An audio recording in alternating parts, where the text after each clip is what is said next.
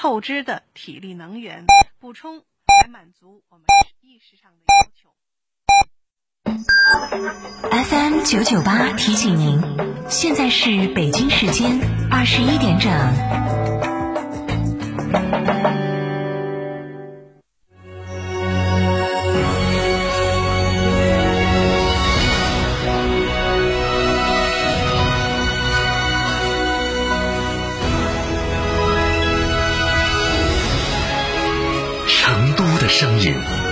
FM 九九点八，成都电台新闻广播。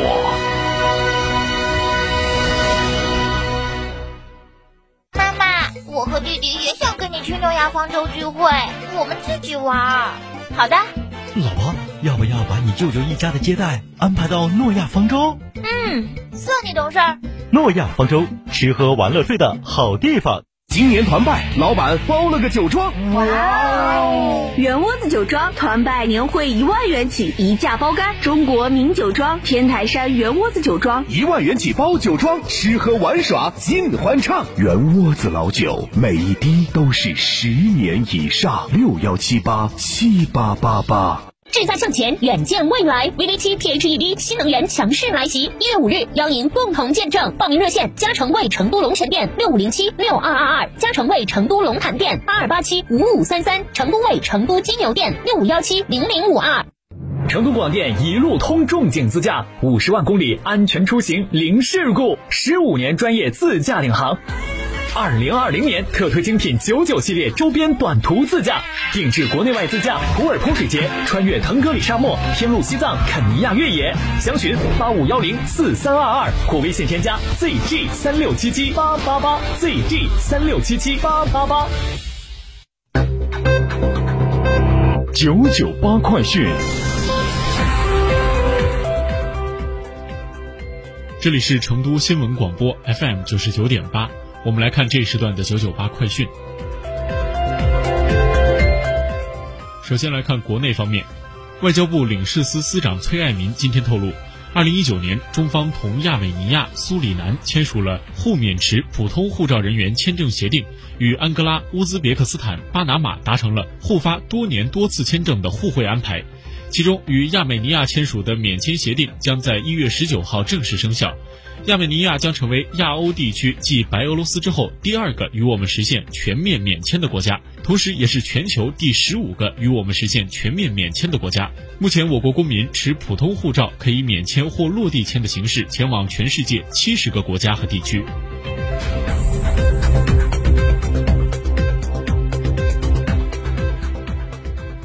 记者从今天举行的中国航天科技集团新闻发布会上获悉。长征五号系列运载火箭今年共安排了三次发射，分别发射新一代载人飞船试验船、火星探测器和嫦娥五号探测器。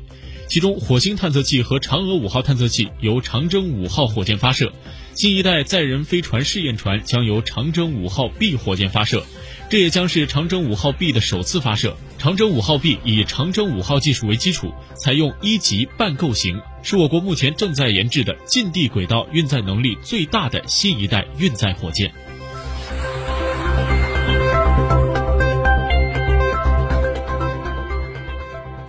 外交部领事司司长崔爱民今天表示，二零一九年，外交部和驻外使领馆共处置各类领保案件约七点九万起。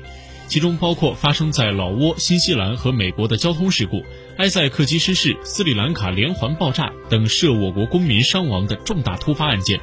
二零一九年，幺二三零八热线电话接听电话量超过了三十五万余通，驻外使领馆办理各类领事证件总量达到近一千万件。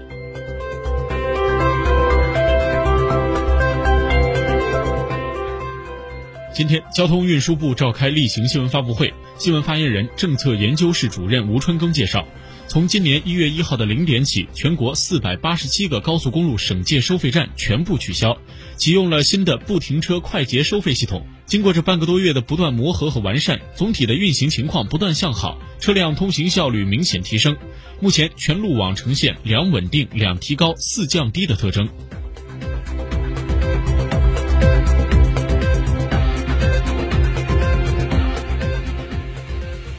记者今天从生态环境部例行发布会上了解到，我国二零一九年全国固体废物进口总量为一千三百四十七点八万吨，同比减少百分之四十点四。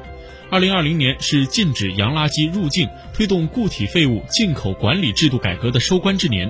生态环境部将力争在二零二零年年底前基本实现固体废物零进口，全面完成各项改革任务。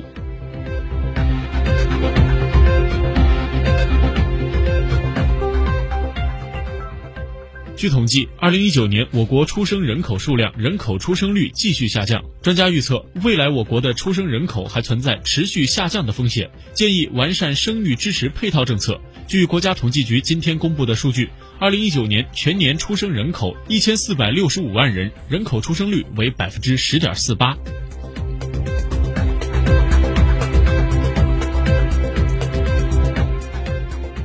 记者日前从应急管理部了解到。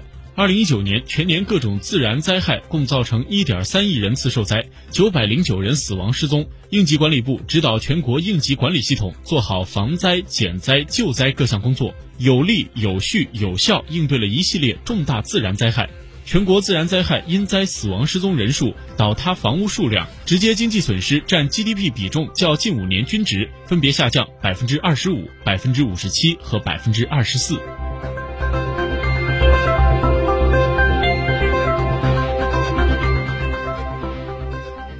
目前，生态环境部启动了重点流域水生态环境保护“十四五”规划编制工作，这是生态环境部成立以来编制的第一个流域规划。“十四五”期间如何治理水环境？今天，在生态环境部二零二零年首场新闻发布会上，生态环境部总工程师兼水生态环境司司长张波表示：“有河有水，有鱼有草，人鱼和谐，就是‘十四五’规划追求的目标任务。”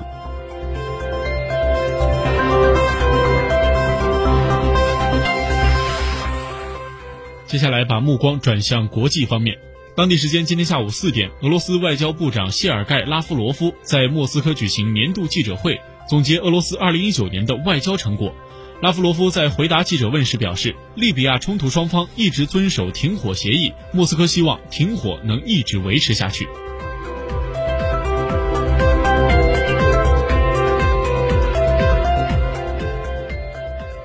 伊朗外交部发言人阿巴萨·穆萨维今天表示，所有卷入在伊朗坠毁的乌克兰客机事件都应避免将此事变成政治问题。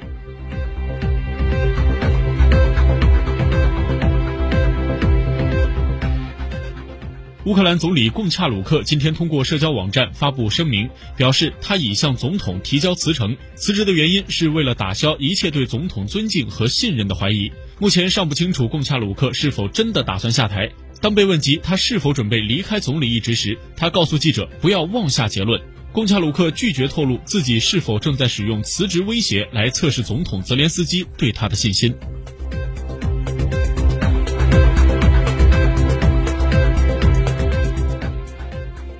根据美国《世界日报》报道，美国联邦最高法院首席大法官罗伯茨日前依法宣誓。主持参院的总理弹劾案审理。由于罗伯茨经常坚持法官并非政治人物，因此他可能避免积极的介入审理程序。